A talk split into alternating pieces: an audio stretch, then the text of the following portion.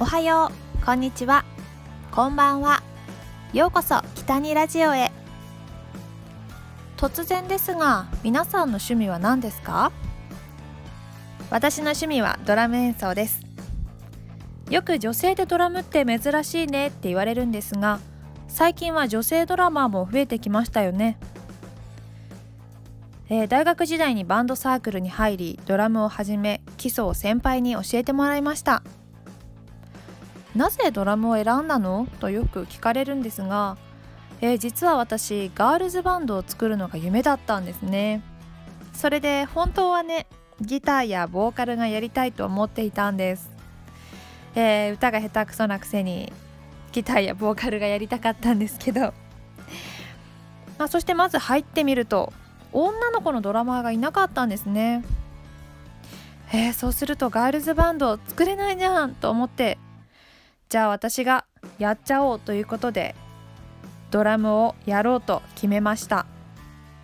全くの初心者だったので最初は本当に大変でした。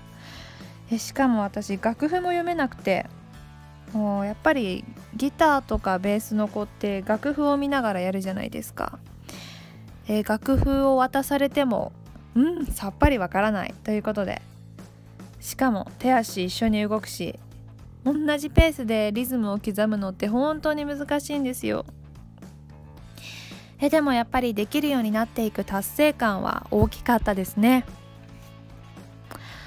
はい。初心者の練習方法としては一気にやろうとしないこと。右手左手足の順番にリズムを順番につけていきます。うんどんなことにも言えますよね。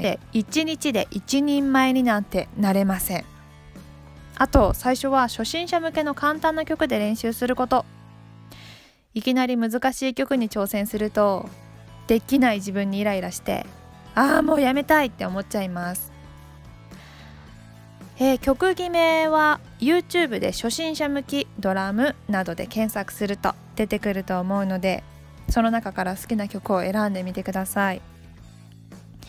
えー、私学生時代は女の子3人でバンドを組んでいたんですが、えー、よくやったアーティストは557188さんですね。本当に大好きでした。いい曲がたくさんあります。うん最近の私は夏メロにハマっていてよく友人たちと昭和歌謡を演奏して楽しんでいます。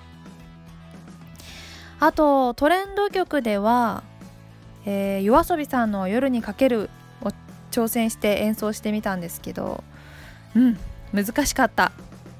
その演奏してみた動画を YouTube に上げてるので もし、えー、お時間ありましたら見てみてください。以上が私がドラムを始めたきっかけと練習方法です。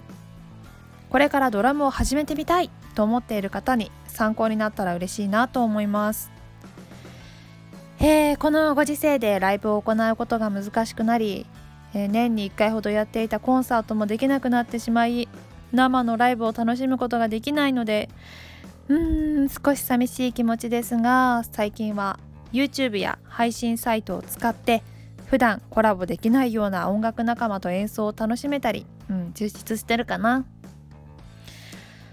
えー、皆さんの趣味や好きなことをぜひコメントやレターで教えてください。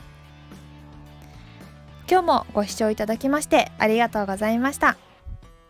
北にでした。またね。